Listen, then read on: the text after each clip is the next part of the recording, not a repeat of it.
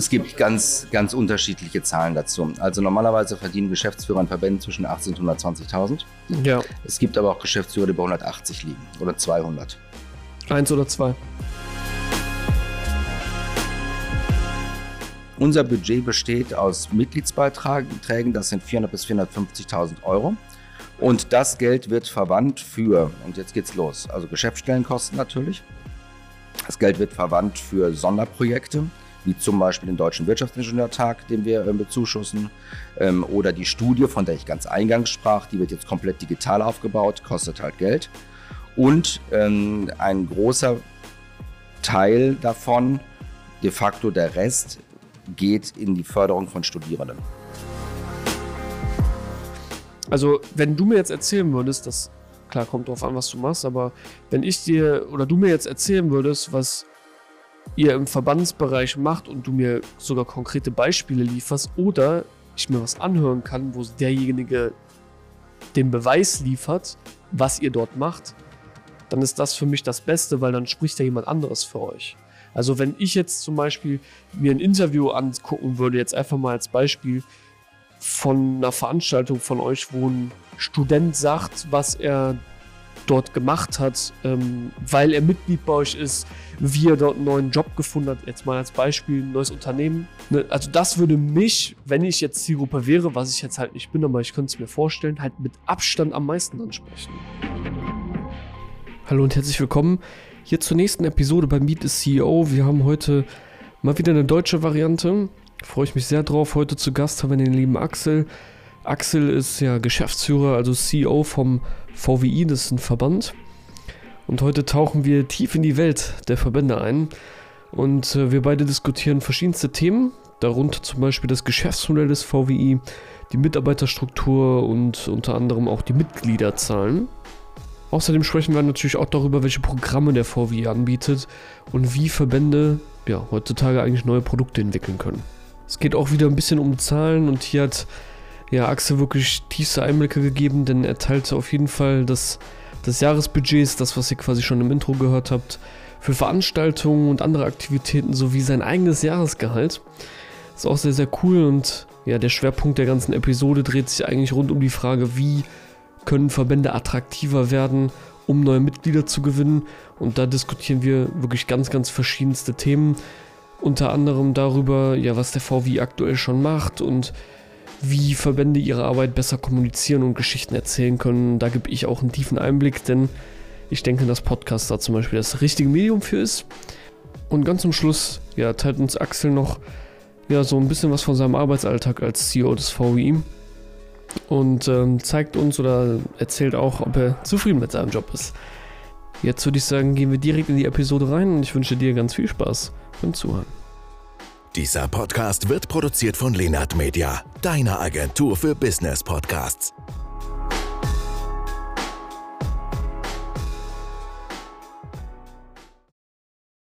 Axel, herzlich willkommen im Podcast. Schön, Yo. dass du da bist. Danke dir, danke für die Einladung. Sehr gerne. Heute live ich freue mich richtig. Danke, dass du auch hier hingekommen bist. Ähm, VWI ist das Stichwort äh, bei dir. Erstmal freue ich mich sehr, dass du hier bist. Und ähm, ja, würde jetzt erstmal sagen, am Anfang, wie immer, vielleicht erklär doch mal einmal kurz, wer du bist äh, für die Zuhörer und was du eigentlich beim VWI so machst. Ja, gerne, gerne. Also, ich bin Axel Haas, ich bin Geschäftsführer des Verbandes Deutscher Wirtschaftsingenieure, das seit 2016 und habe so im Laufe der Jahre einige Herausforderungen zu meistern gehabt, aber ich denke, da werden wir im Laufe des Gesprächs nochmal drauf zu sprechen kommen. Ähm, ich selbst habe Wirtschaftsingenieurwesen studiert in Berlin und nach einigen Stationen in Wirtschaft und ähm, Wissenschaft und dann wieder Verbänden bin ich dann, wie gesagt, 2016 beim Verband gelandet. Sehr, sehr cool. 2016, das ist jetzt 2023, sieben Jahre her. Genau, im September, um genau zu sein. Im September. Kannst du vielleicht so ein bisschen beantworten, erstmal vielleicht, warum es dich denn überhaupt zum, zum Verband geschlagen hat? Ach ja, wie das manchmal so ist. Ähm, sagen wir mal persönliche Beziehungen. Okay, ähm, um ein wenig auszuholen, was vielleicht auch noch ein Thema sein wird heute. Wir als Verband geben eine Studie heraus, die sogenannte Berufsbilduntersuchung über das Wirtschaftsingenieurwesen. 2007 habe ich als studentischer Mitarbeiter bei der ersten Erstellung zu dem Zeitpunkt ähm, mitgewirkt. Und der Assistent, der das Ganze betreut hat vom Lehrstuhl an der TU Berlin, der hat mich hintergefragt, ob ich nicht Bock hätte, ähm, Geschäftsführer zu werden. Okay. So bin ich dazu gekommen. Natürlich kannte ich den Verband schon ein bisschen. Ich habe selbst seit 2007 ähm, in Hochschulgruppen mitgearbeitet. Ich habe, wie gesagt, diese Studie halt eben aufgesetzt. Dementsprechend war ich ziemlich fit in den ganzen Themen. Ähm, ja, wo kann man in, in das äh, Studium eben ähm, durchführen? Ähm, wie stehen die Firmen dazu? Was sind die Herausforderungen für Studierende während des Studiums? Und ähm, ja, was ist dann hinterher, wenn du im Job bist und was kannst du damit anfangen an sich? Ähm, das waren die Themen, die mich dann auch begeistert haben, dann zu sagen, okay, da möchte ich jetzt von Verbandsseite aus auch ein bisschen mit aktiv werden. Okay, und du hast auch direkt den Posten als Geschäftsführer angeboten bekommen. Ganz genau. Also das ging los im Herbst, was ich gerade gesagt habe. Und ähm, habe mich dann ähm, ja, über die Jahre hinweg ähm, verschiedensten Themen gewidmet. Ein Thema ist natürlich als Geschäftsführer auch immer die interne Organisation. Das heißt also, wie strukturierst du Prozesse in der Geschäftsstelle? Ähm, was kannst du outsourcen? Ähm, was holst du wieder rein an Themen? Weil das ist extrem wichtig für dich, dass du es selbst machst. Ähm, das ist so ein Part. Und der andere Part ist ähm, die externe Vertretung des Verbandes. Das heißt also Kontakt zu anderen Verbänden, Kontakt in die Politik hinein, ähm, Kontakt im internationalen Bereich, bei uns entscheidend Österreich und Schweiz, ähm, weil die auch diesen Studiengang anbieten können und eigene Verbände haben. Und da bin ich dann auch im Gespräch mit den Leuten. Vielleicht auch grundsätzlich für die Leute, die vielleicht noch gar nicht so richtig wissen, was der VWI eigentlich so richtig macht, weil Verband ist immer so ein sehr spezielles ein Thema. Ein Buch mit sieben Siegeln. Äh, korrekt. Ähm, man weiß natürlich auch nicht immer, äh, oder man hat immer so die Vorstellung, dass die irgendwie auch nicht so gerade die schnellsten sind in all dem, was die so tun. Deswegen. Das trifft auf uns natürlich gar nichts. Das, das glaube ich dir. das glaube ich dir. Aber äh, ja, erzähl doch mal ganz kurz, was, äh, was macht ihr eigentlich so grundsätzlich beim VW? Also man kann unsere Tätigkeit ähm, in zwei große Bereiche gliedern. Einmal haben wir einen sehr starken studentischen Bereich, ähm, der in über 40 Hochschulgruppen ähm, in Deutschland gegliedert ist. Und ähm, den unterstützen wir im Wesentlichen auch finanziell, um beispielsweise Netzwerkbildung, Mobilität, ähm, Absichern von Veranstaltungen. Also wir haben zum Beispiel eine Veranstaltungsversicherung für die Leute abgeschlossen, wenn das passiert, ähm, dass die Hochschulgruppen eben safe sind. Das ist ein Teil. Ähm, gerade in diesem Bereich zum Beispiel werden extrem viele Aktivitäten ähm, durchgeführt, die auch ähm, auf der einen Seite so Social Skills beinhalten. Das heißt also, Seminare zum Thema, ähm, äh, wie halte ich Präsentationen oder wie ähm, arbeite ich in Gruppen zusammen. Auch ein großer Punkt, wer kennt das nicht? Im Studium wird man zusammengeschmissen in eine Gruppe mit Leuten und muss auf einmal ein Projekt machen. Und es gibt immer den oder der, die eine, ähm, die halt eben nicht so performt. Aber wie gehe ich damit um? Wie kann ich die Leute motivieren und wieder ins Boot holen, um dann trotzdem cooles Gruppenergebnis zu haben? Solche beispielsweise solche Seminare machen wir halt auch. Das ist so dieser Part im studentischen Bereich. Ähm, dann gibt es den Bereich der ordentlichen Mitglieder, ähm, die auf der einen Seite natürlich ein wenig altruistisch ähm, die studentischen Mitglieder unterstützen, aber auf der anderen Seite auch ähm, andere Leistungen vom Verband natürlich haben, wie zum Beispiel den Deutschen Wirtschaftsingenieurtag. Großes Networking-Event, wir hatten das gerade in Berlin jetzt im Mai. Ähm, da kommen studentische und ordentliche Mitglieder zusammen was halt immer ganz praktikabel ist. Der Klassiker, ähm, jemand hat eine Stelle zu besetzen, eine Abschlussarbeit zu vergeben und möchte Kontakt zu Studierenden haben. Dort trifft man sich. Das Ganze kombiniert mit einem fachlichen Bereich. Das sind Themen, zum Beispiel dieses Jahr war Digitalisierung, Energiewende und soziale Innovation dran, über die man sich dann unterhält. Ja, Energiewende ist, glaube ich, auch ein sehr, sehr prägnantes Thema aktuell. Ähm, das äh, ja, geht sehr voran. Kann ich nur eine Empfehlung aussprechen. Ich muss eine Eigenwerbung machen. Wir produzieren einen Podcast für die Windenergiewende. Ähm, Grüße an Bernd, falls du das hörst. Ähm, sollte man auf jeden Fall auschecken. Genau, und äh, kann man sich das dann quasi so vorstellen, das heißt Netzwerkveranstaltungen für Unternehmer, die dann auch im Bezug auf die Studenten, auf die Leute treffen, dann findet so eine Art Matchmaking statt. Kann man sich das so Matchmaking nicht direkt. Oftmals sind es einfach Stände oder es sind Präsentationen, die Firmen halten können und dann im Nachgang, ich sag mal so bei dem ähm, lockeren Ausklang der Veranstaltung, nochmal ins Gespräch kommen. Ähm, das ist aber auch wieder ein Thema. Viele Firmen gehen sehr stark auf den studentischen Bereich ein. Das heißt also, die Events, die wir dort haben, ähm, Dort haben wir wesentlich mehr Sponsoren, beispielsweise auf Bundesebene. Das ist zum Beispiel auch ein Thema, was viele Verbände haben, ähm, dass sie als deutschlandweiter Verband, ähm, wenn sie nicht ein Fachverband sind für irgendetwas, wie zum Beispiel Deutsche Eisenhüttenleute oder die DGM, Deutsche Gesellschaft für Materialkunde, ähm, wo Firmen Mitglied sind, ähm, Schwierigkeiten haben, Sponsoren auf Bundesverbandsebene zu finden, während hingegen auf studentischer Ebene Firmen allein schon aufgrund des Recruiting-Ansatzes ähm, eher geneigt sind, auch ähm, die Leute zu unterstützen. Und da werden bei uns durchaus größere Summen aufgerufen. Was für ähm, Summen? Und das heißt für einen dreiviertelstündigen Vortrag plus ein paar Gimmicks verteilen und vielleicht noch einen Stand ähm, auf der Bewerbermesse sind man, ist man 6.000, 7.000 Euro los. Okay, das zahlen dann quasi die Firmen um das. Das zahlen die Firmen, genau, und damit werden Events finanziert. Und sind die, sind die Events profitabel? die Events sind in der Regel so strukturiert, dass sie plus minus null ausgehen. Aber da, da hängen halt schon auch insgesamt Budgets hinter von 40, 50.000 Euro. Das darf man auch nicht vergessen. Das Ganze auf 140 Leute runtergerechnet kann man sich vorstellen, was man für so ein mehrtägiges Event dann an Möglichkeiten hat. Und war jetzt gerade in München zum Beispiel zu unserer Hochschulgruppenversammlung ähm, das war ein fulminanter Ausklang ähm, letzten Abend zum Galaabend. Wir waren im Augustinerkeller äh, mit Spanferkel und Getränken frei und äh, cooler also Musik. Vollprogramm. Volles Programm. Und ähm, da geht das Netzwerk natürlich los. Man kann sich deutschlandweit ähm, irgendwo zusammenfinden. Auf studentischer Ebene hat das natürlich noch zusätzliche Auswirkungen. Der Klassiker bei uns ist ähm, Beispielhaft, ähm, jemand aus München macht ein Praktikum in, in, Hamburg, muss sich das erste Mal vorstellen. Der findet auf jeden Fall natürlich dort Kontakte und kann dort, keine Ahnung, was erstmal pennen, der hat Ansprechpartner und so weiter. Also du merkst schon ein Stück weit, dieser studentische Bereich ist bei uns wirklich sehr, sehr groß und sehr, sehr bedeutend auch. Denn das ist natürlich der Bereich, aus dem wir de facto hinterher unsere ordentlichen Mitglieder rekrutieren. Also wer später noch am Start bleibt, der ist dann halt eben ordentliches Mitglied und hilft uns extrem dabei, das Niveau der studentischen Unterstützung seitens des Bundesverbandes zu gewährleisten. Okay. Gibt es denn also, ich meine, jedes Unternehmen hat irgendwie so eine Mission, was man verfolgt, ne? Gibt es so ein schönes, schönes Credo bei euch, äh, was, was ihr so verfolgt? Das Credo, was wir verfolgen. Ich würde es mal anders formulieren. Was ist unsere Aufgabe?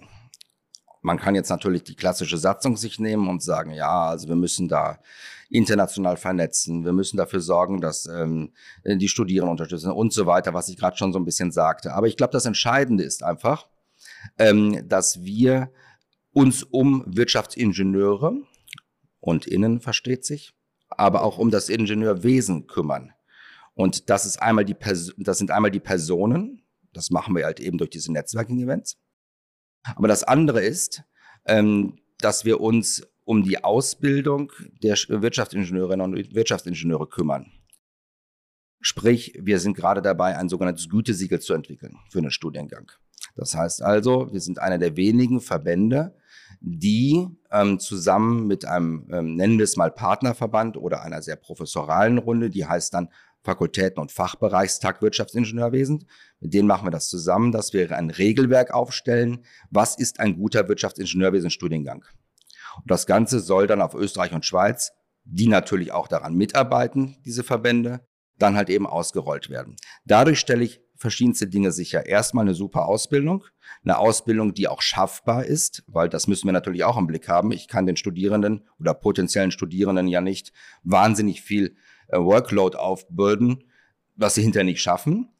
Und das nächste ist aber auch, dass da auch Leute rauskommen hinterher, die am Markt halt gefordert und gefragt sind. Wenn die Unternehmen nämlich das Gefühl haben, dass die Qualität des Studiengangs immer weiter absinkt, werden die ja irgendwann nicht mehr eingestellt. Dann gucken die sich um und schauen sich andere Studiengänge an, die vielleicht passen. Und da gehen wir rein. Das ist vielleicht unsere Mission als Berufsverband auf Bundesebene. Für alle die, die, also die meisten, die hier zuhören, sind grundsätzlich unternehmerisch aktiv. Und äh, ich würde auch so ein bisschen gerne den Blick auf den VWI so werfen, dass man das natürlich auch als Unternehmen betrachten muss, was es ja am Ende des Tages natürlich auch ist. Ich meine, du bist Geschäftsführer davon. Kannst du vielleicht, bevor wir darauf eingehen, inwieweit die Strukturen innerhalb des VWIs so sind, mal so ein bisschen vielleicht kurz einen Rundumblick geben, so wie viele Leute seid ihr ungefähr beim, beim VWI? Also, wir haben Corona-bedingt ein paar Federn gelassen, sind jetzt so bei 4800 Mitgliedern. Ähm, wir waren vor sechs, sechseinhalb. Ähm, aber das, wie das immer so ist, die Leute sparen ein bisschen und ähm, manche werden auch älter. Also nennen wir es mal natürliches Ausscheiden ja, aus dem Verband. Aber das sind, das sind Mitglieder. Also das sind richtig natürliche. Personen. Das ist das, was ich versucht habe, auch gerade kurz ähm, anzureißen. Wir sind kein Fachverband, wo Firmen Mitglied sind, Mitglieder sind, sondern äh, wir sind ein Verband, der im Wesentlichen aus natürlichen Personen besteht und ähm, dementsprechend ist das auch unsere Einnahmequelle. Ja. Ähm, wir sind, was ich so sagte, viereinhalb, vier, acht, sowas in dem Dreh Personen, ähm, die bei uns Mitglied sind. Ähm, davon sind circa 1800 Studierende, der Rest sogenannte ordentliche Mitglieder. Und ähm, wir müssen dementsprechend als Verband jeweils bei solchen großen, unterschiedlichen Kundengruppen natürlich, wenn wir es mal so nennen wollen, auch unterschiedliche Produkte halt anbieten und unterschiedliche Services. Das ist ganz klar. Ähm, was ich gerade sagte, für die Studierenden, die große Anzahl von Veranstaltungen, das ist mit Sicherheit ein Asset, was da reinkommt. Ähm, wir unterstützen halt durch Reisekostenzuschüsse, also wenn du von München nach Hamburg musst, dann zahlst du de facto nichts aus eigener Tasche und nimmst doch am Event teil. Bei den ordentlichen Mitgliedern sieht das etwas anders aus. Ähm, da sind viele Angebote und das stellen auch andere Verbände fest. Ich tausche mich da ja auch aus. Viele Angebote sind überhaupt nicht mehr interessant für die Leute, wie beispielsweise Regionalgruppentreffen bei uns. Nicht nicht mehr interessant, aber zumindest werden sie weniger angenommen. Weil wer halt als Wirtschaftsingenieur eben nicht von 9 to 5 arbeitet, sondern vielleicht abends um 7 oder um 8 aus dem Büro kommt, hat keine Lust, nochmal vorher um 19 Uhr bei einer Regionalgruppenveranstaltung vorbeizufahren. Das ist so ein, oder wenn du halt irgendwie, keine Ahnung was, gerade Familie gründet und ähm, das, das kleine Würmchen liegt dann noch irgendwie abends und möchte noch kurz ähm, dem Papa gute Nacht sagen oder der Mama, ähm, dann sagst du auch nicht, nee, also heute ist die Regionalgruppenveranstaltung aber wichtiger, sondern du fährst nach Hause. Das heißt also, das Angebot, was früher, wir reden jetzt von, von vor 40, 50 Jahren, angenommen wurde, weil halt eben die Vernetzung zum Beispiel übers Internet oder mal eben schnell telefonieren nicht so da war, ähm, das ist heute nicht mehr ähm, ja, State of the Art. Das stellen wir halt extrem fest. Und somit ist es auch für einen Verband immer schwieriger, ähm, ja, seine Kunden anzusprechen. Was machen wir? Ich versuche unterschiedliche Konzepte dort reinzubringen. Beispielsweise hatten wir ein, äh, eine Veranstaltung, morgens Business Breakfast habe ich das Ding genannt, von 9 Uhr bis 10 Uhr. Das heißt also, jeder kann im Büro sitzen. Also nicht um 7 Uhr. Nein. Wie heißen die Frühstücksdinger nochmal? Da gibt es auch so einen Verband für, oder? oder? Für was? Diese Frühstücksnetworkings, wie heißen die nochmal? Frühstücksnetworking? Ja, die gibt es immer, die finden immer ARD und städteweise. ZDF, das Morgenmagazin. nein, nein, wirklich. Es gibt, es gibt städteweise, ich muss das mal raussuchen. Die, ich weiß nicht mehr genau, wie es heißt. Äh, städteweise gibt es das, dass du dich morgens früh um 7 Uhr triffst äh, zum Frühstücken. Also unternehmerisches Netzwerk. Ich müsste mal im Nachhinein, wenn ich mal nachschauen, wie das genau heißt, weil ich weiß jetzt gerade nicht auswendig. Und du gehst da zum Frühstück hin. Das Einzige ist wirklich, du gehst da zum Networking. Das heißt, jeder, der dort sitzt, hat dann quasi 60 Sekunden Zeit, sich irgendwie so vorzustellen. Und du tauschst irgendwie nur Visitenkarten aus, gefühlt. Jetzt klingt das wieder langweilig. Ja, Visitenkarten hat ja keiner mehr. Aber es geht wirklich darum, dass du dich aktiv meldest. Also wenn du dann sagst, du suchst jetzt quasi einen Kunden in dem und dem Bereich, dann sitzen alle da, die da sitzen, denken nach, okay, wer könnte dein Kunde sein? Das ist, das ist eine coole Sache. Unser Business Breakfast ist ein bisschen anders strukturiert gewesen. Okay, dann Wir machen, los. wir machen folgende Nummer. Wir sagen, okay, wir laden jemanden ähm, High Class aus, Wirtschaft, aus der Wirtschaft ein. Ähm, der hat die Möglichkeit, eine Viertelstunde ein Thema vorzustellen oder sein Thema vorzustellen, bei dem man ein bisschen was erzählen kann, was nicht in der Presse steht. Das ist das Entscheidende. Deswegen schalten Leute sich zu. Also ein Ähm, paar Insights. so ein paar Insights halt. Da, da kommen halt Aussagen, ähm, die ich jetzt natürlich nicht wiederholen kann, weil das, ja, ja, so. Aber, ähm, aber zum Beispiel ganz spannend hatten wir jetzt dort ähm, den zu dem Zeitpunkt noch amtierenden Vorstand von VW für das China-Geschäft. Der hat ein bisschen was zur Elektromobilität erzählt. So. Und ähm, es haben sich dann, weil es eine Online-Veranstaltung ist, halt 120, 150 Leute zugeschaltet, die im Zweifelsfall mit dem Pott Kaffee dort sitzen, ein bisschen schlürfen und dann noch ein paar Fragen stellen können oder einfach nur zuhören wollen. Ähm, und das kommt ziemlich gut an, sowas. Das ist aber ein, eine Sache, die ähm, deshalb funktioniert, weil sie halt eben so für jeden morgens zum Start in den Tag möglich ist. Ja, du kannst im Zweifelsfall auch einfach nur zuhören, ein paar E-Mails checken, bis dann das erste Meeting um 10 losgeht oder so. Ähm, und andererseits, da sind Leute, an die man normalerweise nicht so rankommt. Man hat mal jemand die Möglichkeit, sich mit dem VW-Vorstand zu unterhalten. Ist ein Wirtschaftsingenieur, der Typ. Ähm, super charmant, hat echt nett erzählt, hat eine Menge Spaß gemacht und wir haben tolles Feedback bekommen. Das ist zum Beispiel ein Produkt, was man dort ähm, eben rausgeben kann. Da, dafür zahlt man dann einen gewissen Beitrag oder wie kann man Genau, das wir haben einen stinknormalen Mitgliedsbeitrag, das ist sozusagen da inkludiert, wie das so schön heißt. Ähm, Dimensionen kann man ja mal nennen. Also du Klar, zahlst ähm, 120 Euro als ordentliches Mitglied Im Monat oder im? Jahr. Im Jahr. Im Das, Jahr. Ga- das Das ist Ganze ja sehr günstig. An sich ja, vor allen Dingen, wenn man bedenkt, dass wir als Berufsverband steuerlich ähm, absetzbar sind. Das heißt also, du bist für einen Fünfer im Monat dabei. Ja, muss man einfach mal so runterrechnen. Ähm, darüber hinaus gibt es allerdings noch andere Benefits, ähm, die ich überlege. Ähm, und da bin ich gerade am Rechnen. Und zwar, dass man Mitgliedschaften in Verbänden ähm, mit Zusatzpaketen ausstattet. Und die können wie auch immer geartet sein. Angefangen von Sportzusatzpaket, dass man sagt, man hat eine Kooperation mit einer bestimmten Fitnessstudio-Kette und ähm, hat dort Sonderkonditionen, so wie das Firmen manchmal machen. Mittelständler haben das vielleicht nicht, deswegen könnte das für die, für die Mitglieder von uns dann wiederum interessant sein, weil der Mittelständler eben keine Kooperation mit, keine Ahnung was, Fitness First hat oder so, was es da so alles geben mag. Aber das ist vielleicht nicht so das Spannende. Ich stricke gerade an einem Modell, ähm, dass wir ein Versicherungspaket sozusagen als Pluspaket dort draufpacken. Weil du kannst nämlich, wenn du äh, mehrere Versicherungen zusammenschließt, ähm, eine besonders gute Kondition bei einem großen Versicherer halt erwirken. Und das könnte sozusagen ganz spannend sein. Du wirst Mitglied im VWI, ähm, hast eine Autoversicherung, da sparst du prinzipiell mal 200 Euro, weil du einfach nur Mitglied bist bei uns. Ähm, dann kriegst du noch eine Haftpflicht dazu, die günstiger ist ähm, und nochmal eine ähm, Hausratversicherung, die günstiger ist. Und dieses Paket ist in Summe, selbst wenn du einen Mitgliedsbeitrag, den du ja noch steuerlich absetzen kannst, drauf zusammenrechnest, günstiger ist als alles das, was du am Markt bekommst. Das ist ein Benefit, das ist sozusagen eine gute Clubmitgliedschaft. Das könnte man buchen. Ist eine Idee. Ähm, ich habe mich dazu mit anderen Verbänden schon mal ausgetauscht, die überlegen auch so etwas in der Art. Ähm, weil es doch, weil auch viele Leute einfach sagen, naja, ich habe ja nichts davon. Doch natürlich, du hast im, mehrerlei Dinge kannst du davon haben. Also man hat ja einmal Unterstützung von Studierenden. Das zurückgeben, was man selbst als Student bekommen hat. Zweite Nummer wäre, ich habe ganz coole ähm, Business Breakfasts, also ich kann mich mit Leuten mal unterhalten, an die ich sonst nicht rankomme. Und ich habe noch einen monetären Vorteil bei einem Produkt, was ich wahrscheinlich sowieso benötige, nämlich Standardversicherung. Da soll jetzt nicht das besonders abgefahrenste Ding drin sein, Muss einfach sein. sondern Schnell verstandbar. ja, so, und das ist, das kann man buchen. Und die ersten beiden, die kriege ich sozusagen für lau, weil die sind einmal mit drin.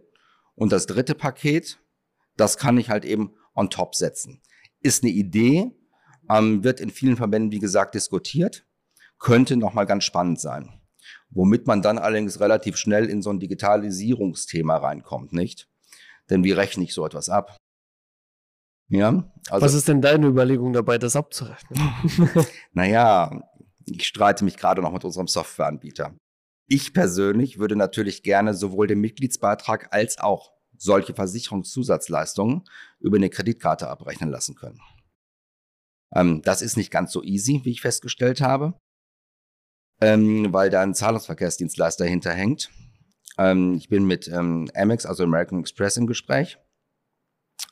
Und ähm, der Zahlungsverkehrsdienstleister, ähm, der sagt, kein Problem, wir können über irgendwelche Schnittstellen das Ganze an die Software übergeben. Der Softwarehersteller sagt, ja, aber das wollen wir ja gar nicht. Wir möchten das Ganze über ein anderes System machen. So.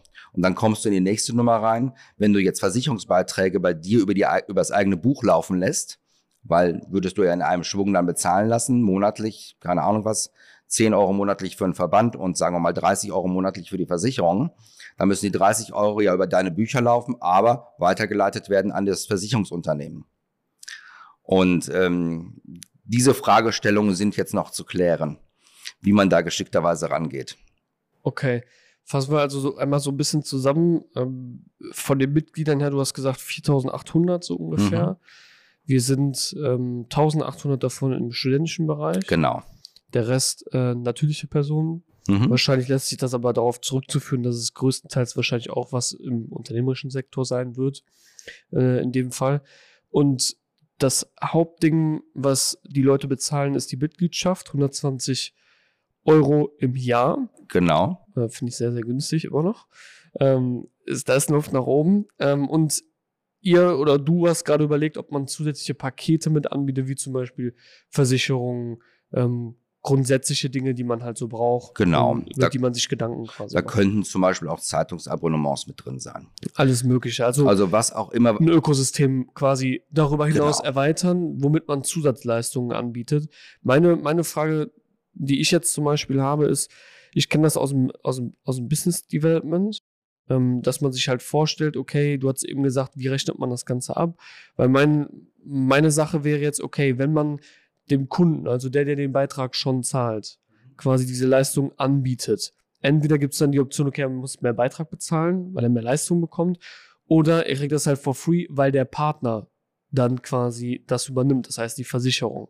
Weil die Versicherung dann vielleicht einen großen großes Interesse darüber hat, weitere Leistungen im Verlaufe der Journey quasi anbieten zu können, weil mit einer Haftpflicht verdient die Versicherung jetzt auch nicht allzu viel Kohle oder äh, mit der Hausrat, sondern am Ende mit der wahrscheinlich Lebensversicherung und allen möglichen weiteren Sachen, die dann so passieren. Berufsunfähigkeitsversicherung ne? sind so der Klassiker. Richtig. Klar. Wie, wie, wie wollt ihr das dort machen oder was ist die Überlegung dazu? Ähm, ich glaube nicht, dass man grundsätzlich es hinbekommt, dass eine Versicherung sagt, hey, ich sponsere dir eine Haftpflichtversicherung und dann wollen wir mal abwarten, was passiert. Vielleicht machst du ja noch ein weiteres Versicherungsprodukt mit uns. Ein Schuh wird erst raus, wenn ich ein Bundle von Versicherungen zusammenschnüre und dann sage, normalerweise würde das, keine Ahnung was, im Monat dich ähm, 150 Euro kosten, dieses Bundle. Aber weil du Mitglied im Verband bist, kostet es dich weniger. 100. So. Und ähm, das wäre so ein Ansatz. Ähm, was wir darüber hinaus haben, sind, ähm, also das ist das Sponsoring sozusagen der Versicherung da drin, weil die das Risiko natürlich dann ähm, reduzieren können. Und wir sind eine relativ risikoarme Gruppe. Wo es bei uns richtig risikoreich wird, sind, ähm, muss man einfach sagen, ähm, psychologische Herausforderungen im Laufe des Berufslebens. Also Berufsunfähigkeitsversicherung sollte man ähm, gerade im Managementbereich ja haben, denn man weiß nie, ob da ein Burnout mal kommen kann und was auch immer. Und das trifft doch durchaus relativ viele erfahrungsgemäß.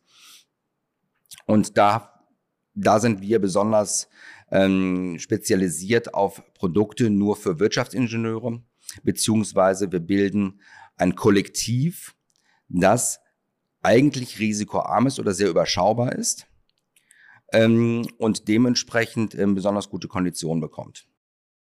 Wir arbeiten dort mit sehr namhaften Versicherern zusammen, allen voran zum Beispiel HDI, ja, Haftverband der Ingenieure, ist ja naheliegend sozusagen bei uns. Die haben ähm, ein Produkt, um es ganz einfach zu sagen, fünf Gesundheitsfragen und ähm, damit ist die Sache gegessen. Du kriegst eine Berufsunfähigkeitsversicherung.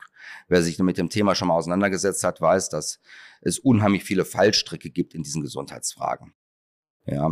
Oder wir arbeiten mit Leuten auf Landen zusammen. Die haben ein ganz anderes Modell. Die sagen, hör mal so, ähm, wir wissen, im Schnitt wirst du 4,7 Jahre berufsunfähig in deinem Leben. Und das Risiko versichern wir. Das Ganze wird zur Sachversicherung im Gegensatz zu einer Art Rente, die ich in, nach deutschem System bekommen würde. Und somit ist auf einmal deine, ähm, deine Leistung, die du dann bekommst, bis auf einen Zugewinnanteil steuerfrei. Und das ist dann schon, also in heißen Fällen ist das dann so, wenn du richtig dich versicherst, dass du mehr Netto hast, äh, wenn du berufsunfähig bist, als wenn du arbeitest. Da gibt's vielleicht Führt zu komischen Konstellationen, aber es funktioniert. Ich wollte schon sagen, da gibt es doch bestimmt ein paar Leute, die das vielleicht versuchen, dann äh, für sich äh, auszunutzen und in solche Konstellationen zu kommen. Aber naja, mich, ich würde das, das so ein bisschen, äh, das Gespräch in so eine Ecke leiten, zu verstehen, okay, eine Verbandsarbeit ist, glaube ich, auch eine Sache, die ist recht unsexy. Also würde ich jetzt mal behaupten. Vielleicht kannst du mich vom Gegenteil überzeugen. Ähm, ich sehe so ein bisschen, du musst ja das Schmunzeln vielleicht ein bisschen vergreifen. Ähm, aber ich glaube, dass, dass man sich Du dort einig doch, ein jedes. Mo jeden Morgen, wenn ich vorm Spiegel stehe, denke ich mir, hey, Überhaupt nicht einen geilen Job, ne? Ähm, Ja. Finde ich, finde ich gut, Axel. Aber ähm, genau, also dieses Thema, so Verband wieder, wieder sexy machen, da würde ich gleich gerne drauf zu sprechen kommen. Du hast jetzt erzählt, dass wie viele Mitglieder ihr habt. Mich würde jetzt mal in, wirklich immer noch interessieren, weil ich muss nachbauen, weil ich habe die Frage dir eben schon mal gestellt. Wie, wie viele Leute arbeiten denn beim VWI? Also wie viel, wie viel, wie viel Mitarbeiter habt ihr? wir sind ähm, sehr reduziert. Also wir sind de facto im Moment nur noch zu dritt. Krass. Das heißt also, ich habe Wie die ähm? Verwaltung ähm, von den Prozessen her so stark ähm, digitalisiert und automatisiert, was möglich war, ähm, dass die Mitarbeiterin, die vorher da war und die vorher da waren, ähm, ja, überflüssig geworden sind. Auf der einen Seite, auf der anderen Seite, wir haben nicht gekündigt, sondern die Personen haben sich dann andere Aufgaben gesucht, wollten nochmal andere Herausforderungen im Leben haben und so weiter. Und ähm, so gesehen sind wir da ähm, sehr, sehr schlank aufgestellt. Jetzt, Was sagst du, man- jetzt sagst du drei, wie, wie kann ich mir das vorstellen? Drei. Wir sind über Deutschland verteilt und ähm, jeder sitzt im, im Moment im Homeoffice. Also ich bin sowieso viel unterwegs, deswegen ist das jetzt nicht das Problem für mich. Aber ähm, wir sind äh, zentral erreichbar über eine Berliner Nummer. Ähm, ich habe alles in die Cloud geschoben und die drei Leute ähm, bearbeiten dann ähm, standardmäßig die Sachen, die anstehen. Heißt, eine E-Mail-Korrespondenz machen. Da trudelt immer ein bisschen was ein, aber das ist harmlos. Aber Buchhaltung muss gemacht werden. Es muss, ähm, müssen äh, Mitglieder-Mailings versandt werden. Solche Geschichten stehen dahinter. Ähm, Abrechnungen, Rechnungen schreiben von, für irgendwelche Sachen. Das ist sozusagen das, was im Backoffice passiert. Das macht im, im Wesentlichen die Andrea. Ähm, was jetzt auch einfach ein neues System ist. Wir haben zum Beispiel Dativ eingeführt. Das muss man halt, da muss man sich reinfuchsen, aber das macht, läuft super einfach. Es macht Spaß. Und ähm, dann ähm, haben wir noch eine Unterstützung in Berlin. Und da fängt es dann schon an. Wir haben teilweise Dinge, die halt intern mal waren, auch outgesourced. Also wir haben zum Beispiel eine Kommunikationsassistenz ähm, für Pressemitteilungen und ähnliches und Texte, die produziert werden. Ähm, die Petra ähm, unterstützt uns dort, aber die ist halt als Freelancerin de facto drin. So, dann können, könnte man jetzt als vier dazu zählen. Aber dann haben wir noch eine Designagentur, ähm, die uns da unterstützt. Wir haben eine Online-Agentur, also alles für ähm, Webpage-Geschichten, die auch dort drüber laufen. Ähm, so, und da hängen dann aber dann wiederum noch mehr Leute dran. Also wenn ich die jetzt alle dazu zähle, die für uns da arbeiten, komme ich schon auf meine sechs, sieben Leute. So ist das nicht. Aber wir, wir, wir rufen jetzt die Leistung halt nur noch ab, wenn wir sie brauchen und halten nicht einfach die Kapazität vor. Okay, und das ist verstehe. etwas Entscheidende. Okay, weil ne, ich will so ein bisschen Licht in dieses Dunkle werfen bei so Verbandsarbeit. Und äh, ich, ich kannte die Zahl zum Beispiel nicht. Also falls man sich denkt, ich würde die Zahl kennen, nein, ich kenne sie nicht. Bin selber ein bisschen darüber, über- also ich bin überrascht darüber, dass es doch so in Anführungsstrichen wenige sind, kann, den, kann es aber trotzdem nachvollziehen in Form von, okay, man digitalisiert Prozesse, automatisiert. Ich möchte einfach nur so ein bisschen verstehen, okay, warum ist das denn überhaupt so? Also wie funktioniert das Konstrukt VWI unternehmerisch? Das heißt, mich würde jetzt auch interessieren, okay, wie viel Umsatz macht ihr eigentlich? Ähm, ich möchte noch einen Punkt zu dem davor sagen. Gerne. Ähm, wir leben auch sehr stark vom Ehrenamt. Also wir haben solche Teams, nennen wir es mal eine Stabstelle des Vorstandes, heißt bei uns das Bundesteam. Das sind engagierte Mitglieder, die sich zu verschiedenen Verbandsthemen zusammenfinden und daran arbeiten. Da gibt es zum Beispiel auch ein Team, was sich ähm, teilweise um die Homepage kümmert. Ja. Hast du das, die werden dann dafür bezahlt? Oder? Nein, nein, das ist reines Ehrenamt. Das ist halt der Punkt. Das sind Ehrenämtler, die uns unterstützen. Und ähm, oder Leute, die halt diese Events zum Beispiel, die werden halt auch nicht zentral organisiert von einer Eventagentur oder einem, einem Veranstaltungsteam ähm, bei uns im Haus, sondern es ist auch eine ehrenamtliche Organisation. Das ist vielleicht noch ganz wichtig, denn viele Aufgaben beispielsweise, die über das Bundesteam erledigt werden oder über die Hochschulgruppen, diese Veranstaltungsorganisation, das ist in anderen Verbänden zentralisiert. Also wenn ich beim VDI bin, ähm, dann haben die halt in ihren ähm, äh, Ortsvereinen ähm, oder Landesverbänden haben die ein Team, was dafür sorgt, dass da halt eine Veranstaltung dasteht, dass das Essen bestellt wird, dass da Getränke hingestellt werden und so weiter. Und das läuft bei uns ehrenamtlich. Ja, dadurch sind wir auch eine ganze Ecke weniger. Weil so dimensionsmäßig, wenn mich nicht alles täuscht, der VDI hat allein in der Hauptgeschäftsstelle knapp 300 Leute. So, gut, die haben jetzt auch 130.000 Mitglieder, die zu verwalten sind, aber die werden nicht allzu schlecht sein, was ihre digitalisierten Prozesse angeht. Aber nichtsdestotrotz, solche Leistungen werden vom VDI gestellt, die werden bei uns ehrenamtlich erbracht. Ja, das vielleicht erstmal noch zu dem Punkt davor. Wichtig ist jetzt, ähm, du hattest gefragt, was für ein Budget wir in etwa haben. Ähm, wir haben als Bundesverband ein Reinbudget von in etwa 400, 450.000 Euro. Ähm, die Hochschulgruppen sehen wir nicht im Detail, weil es einzelne Verbände sind oder einzelne Vereine. Aber die haben natürlich auch nochmal Budget über ihre eigenen Sponsoren. Ja, also um ein Beispiel zu nennen, eine Hochschulgruppe, deren Namen ich gerade nicht nennen möchte, ähm, arbeitet mit PwC zusammen und durch diese Kooperation bekommt die Hochschulgruppe zum Beispiel 3000 Euro im Jahr. Ja, oder eine andere Hochschulgruppe hat einen anderen Deal gemacht und kriegt 2000 Euro. Ähm, wer bei uns ähm, mit Sicherheit die ähm, absolut ähm, finanzstärkste Hochschulgruppe ist, ist München. Die organisieren die Hochschulkontaktmesse HOKO in München. Ähm, die hat ein größeres Budget als der Bundesverband. Drei Tage lang, 300 Unternehmen ähm, mit dementsprechenden Standgebühren und so weiter. Das geht richtig ab. Aber meinst du mit Budget, sorry, wenn ich unterbreche, Axel, ähm, meinst du mit Budget, also euer Gesamtbudget im Jahr, was ihr selber ausgibt, äh, was ihr dann zur Verfügung habt, um diese Veranstaltungen zu machen? Oder sind das, wie genau klassifizierst du damit jetzt Budget? Unser Budget besteht aus Mitgliedsbeiträgen, das sind 400 bis 450.000 Euro. Von Und den 4.500 Leuten? Genau, Pi mal Daumen. Okay, alles klar, ja. Und das Geld wird verwandt für, und jetzt geht's los, also Geschäftsstellenkosten natürlich. Das Geld wird verwandt für Sonderprojekte, wie zum Beispiel den Deutschen Wirtschaftsingenieurtag, den wir äh, bezuschussen, ähm, oder die Studie, von der ich ganz eingangs sprach, die wird jetzt komplett digital aufgebaut, kostet halt Geld. Und ähm, ein großer Teil davon, de facto der Rest, geht in die Förderung von Studierenden. Ja, und darunter, das unterteilt sich unter in ähm, von dem studentischen Beitrag von 30 Euro gehen 15 Euro definitiv zurück in die Hochschulgruppe. Das heißt also, ähm, beim Bundesverband bleiben 15 Euro hängen. Die Hälfte geht zurück in die Hochschulgruppe. Erstens. Wir zahlen Fahrtkosten für diese ganzen Geschichten, was ich schon sagte. Es wird, äh, wird Merch angeschafft. Ähm, mit per Budget und das können die Hochschulgruppen dann eben abfordern und bekommen dann angefangen von Kugelschreibern über Geodreieck oder was man so braucht, irgendwelche Sachen. Das Bundesteam wird finanziert. Es gibt reine Fahrtkosten für unsere studentischen Vorstandsmitglieder, die dann eben auf verschiedenen Events unterwegs sind und den Verband repräsentieren.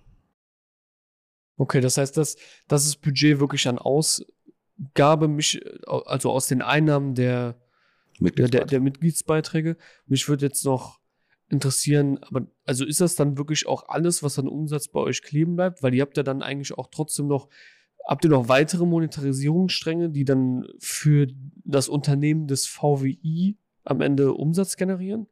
Also wir haben Fördermitglieder. Ähm, das sind Unternehmen, die uns bezuschussen. Ähm, das ist immer etwas schwierig. Warum? Compliance-Richtlinien in den Unternehmen. Denn für Recruiting können die Leute Geld ausgeben. Aber für einfache Sponsoring, da musst du immer einen Grund haben oder musst eine Leistung einkaufen. Und wenn du einen Verband sponsorst, ähm, kaufst du ja nicht direkt eine Leistung ein, sondern du unterstützt mehr oder weniger altruistisch gegen Geld, wenn man es so nennen will, ähm, den Sinn und Zweck des Verbandes. Und ähm, somit ist es schwierig, dort Unternehmen zu halten. Also um mal ein Beispiel zu nennen, wir hatten früher mal Siemens als Fördermitglied. Und Siemens hat eine neue Compliance-Richtlinie gehabt und hat den Vertrag gekündigt. Die sind draußen. Hingegen, wenn studentische Veranstaltungen da sind, ähm, fließt relativ viel Geld dort rein. Da reden wir insgesamt von für studentische Veranstaltungen von um die 100, 150.000 Euro. Ja, das kann ich aber jetzt natürlich nicht zum Bundesverbandsbudget hinzuzählen, weil das Geld eins zu eins wieder ausgegeben wird. Das heißt auch prinzipiell wird das gesamte Geld an, also was eingenommen wird, auch immer ausgegeben. Das heißt, genau. ihr seid quasi Ende des Jahres Gewinn auf null. Auf null. Genau, das ist so das, ähm, das System. Also, weil ihr das auch wollt. Ja, genau. Das ist ganz bewusst gewollt. Das Geld, also erstmal muss das Geld raus. Einfach auf, aufgrund von steuerlichen Geschichten. Ich darf nicht allzu lange ansparen, was wir jetzt wahrscheinlich machen werden, aber kann ich gleich noch was zu sagen. Ähm, und ähm, im, in dieser Situation ähm, gibt es natürlich jährliche Projekte, die besprochen werden, die durchgeführt werden. Sei es eine neue Homepage, sei es halt irgendwie ähm, die Studie, ähm, sei es halt eine große Festivität in irgendeiner Art und Weise. So, also neue Dinge, die man einfach angehen möchte. Genau. Vielleicht bald einen Podcast mit dir. Ja, zum Beispiel. okay, dafür, also das ist ja ein, das ist ja schon ein krasser Unterschied, weil unternehmerisch betrachtet will man ja irgendwie schon Gewinn abwerfen, aber ja, gut, das ist, was ist unser Gewinn? Ja. Also ich kann ja schlechterdings sagen, und am Ende des Jahres habe ich 50.000 Euro übrig, was schön ist. Was mache ich damit? So, ich kann dann entweder zur Bank gehen und sagen, okay, ich mache ein Tagesgeld oder was auch immer. Aber ich kann es natürlich sparen für ein großes Event. Und das habe ich gerade eben ah, okay. angeteasert. Das meinst du quasi damit. Aber ich meine so jetzt normalerweise, klar, du bist ja auch angestellter Geschäftsführer. Korrekt? Ja, genau. Ne, wenn das jetzt so dein Unternehmen wäre, dann willst du ja damit auch höchstmöglich Gewinne abwerfen, ne, die du dann vielleicht über bestimmte Unternehmensstrukturen, die wieder woanders reinschiebst oder was auch immer. Ne? Da willst du ja nicht auf Druck kommen raus immer am Ende des Jahres die Null stehen haben, weil dafür machst du das am Ende des Tages ja auch nee, nicht. als Unternehmer nicht, da bist du ganz, da hast du recht. Ähm, als Verband sieht das etwas anders genau aus. Genau das meine ich. Und deswegen freue ich mich so darüber, genau darüber zu reden, weil es ein ganz anderer Case ist. Für mich auch was komplett Neues. Ja, also der Punkt ist ja, ähm, die Anteilseigner in Anführungsstrichen sind ja de facto die Verbandsmitglieder. So, und ähm, es wäre schon echt merkwürdig, würden die 120 Euro als Beitrag zahlen und am Ende des Jahres eine Dividende ausgeschüttet bekommen. Ja, ich kann es auch thesaurieren, ja, schon klar, aber ähm, vom Prinzip her ist das halt nicht Sinn der Sache, sondern sie möchten ja, die Leute möchten ja mit einem gewissen Verbandszweck unterstützen. Und ähm, jetzt ist die Frage, wie ähm, gebe ich den Leuten das Gefühl, und das ist jetzt ganz spannend, ich habe darüber so noch nicht nachgedacht, aber wie gebe ich den Menschen, die das Ganze finanzieren, das Gefühl, dass sie etwas für eine gute Sache gemacht haben? Weißt du, was ich meine? Also es gibt viele Leute, die bleiben im Verband und drücken ihre 120 Euro ab und finden das klasse oder auch nicht oder treten aus, wenn gerade wieder die Rechnung kommt. Das passiert regelmäßig. Anfang des Jahres, was mache ich da überhaupt drin, raus da. So, aber an sich tun die ja was prinzipiell unheimlich Gutes. Wovon sie aber vielleicht auch nichts wissen. Nichts wissen oder noch nicht das gute Gefühl haben, dass das was Gutes ist. Also es ist dann quasi, ja, vielleicht so ein bisschen bevor du was dazu erzählen willst, so mein Eindruck davon, dass ich vielleicht sagen würde, okay, dann vielleicht ist es eure Aufgabe dorthin, die Leute darüber aufzuklären, dass sie damit halt was Gutes machen. Genau, jetzt bist du bei Aufklären und ich würde eher eine Emotion verkaufen. Weißt du, was ich meine? Äh, ja, ich verstehe es. Erzähl. Also der, der Punkt ist doch, ähm, wenn ich klassisches Beispiel, du gehst am Autohaus vorbei und du möchtest keine Ahnung was, dir einen Lebenstraum erfüllen und einen von mir aus einen, einen, schönen, einen schönen BMW kaufen. So, beispielhaft. Stehst du davor, schau in das Schaufenster, das Auto glänzt hinter der Scheibe und es ist einfach wirklich sexy und der Verkäufer hat vergessen, da das Preisschild dran zu machen. Du gehst also freudestrahlend in den Laden rein und dann sagt er, ja gut, also für 90.000 Euro können Sie mitnehmen. Das heißt also, vor hast du die Emotion gehabt und hinter kriegst du die knallharte Zahl und hast keinen Bock an sich drauf oder kannst dir auch nicht leisten. So. Und diese Diskrepanz, die hast du im Verband ja auch. Die Leute drücken eine Zahl ab, nämlich 120 Euro. Ähm, und die 120 Euro werden erstmal schon als 120 wahrgenommen und nicht als 60 nach Steuern. Und sie werden vor allen Dingen nicht als 5 Euro im Monat wahrgenommen, Nein, aber dafür gehen Fall. sie für 5,50 Euro das kleine Bier trinken mittlerweile. Oder bei Starbucks einen Kaffee. Ja.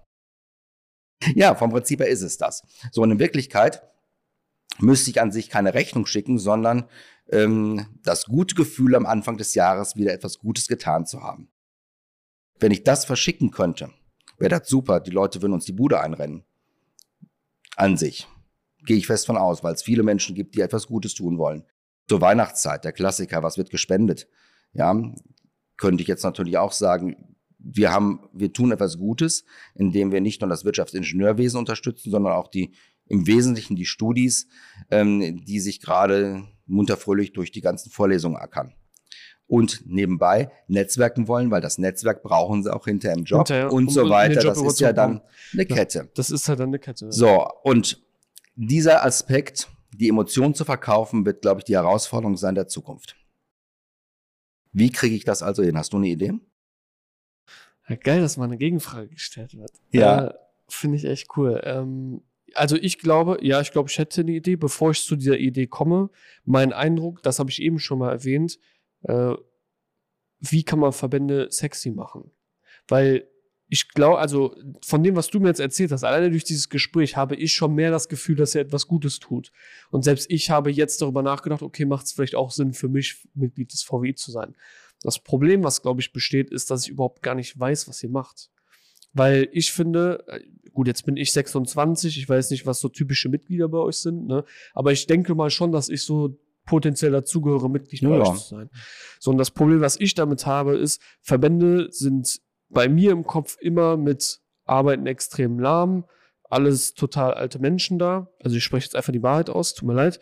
Ähm, und will ich eigentlich gar nichts mit zu tun haben, weil es ultra kompliziert ist und ich habe überhaupt keine Ahnung, was die eigentlich machen und mir bieten können. Und das sagt ich jetzt so. Und ich glaube, wenn man das halt beheben könnte, in irgendeiner Art und Weise, äh, was dazu kommt, mein Vorschlag kommt jetzt gleich, ich würde dich jetzt gleich auch gerne erstmal Antwort äh, geben lassen. Das, glaube ich, ist, also das löst bei mir das Problem aus, weshalb ich sage, wie könnte man Verbandsmitglieder wieder sexy machen? Weil warum gehen Leute wie ich oder so auf Veranstaltungen? Unternehmerisch, sage ich jetzt einfach mal, Netzwerken. Also alleine wenn ich Benefits mehr kommuniziert bekomme, die auch schnell für mich aufnehmbar wären, dann würde ich schon alleine darüber nachdenken zu sagen, alles klar, könnte ich mir vorstellen, wie zum Beispiel das Breakfast, was du genannt hattest, ne? Und dann auch eine Art und Weise, okay, bringt mir das am Ende was? Also das denke ich ist das große Problem jetzt einfach aus der Blume heraus mit der puren Wahrheit, warum ich denke, dass Verbände echt langweilig sind heute. Mhm.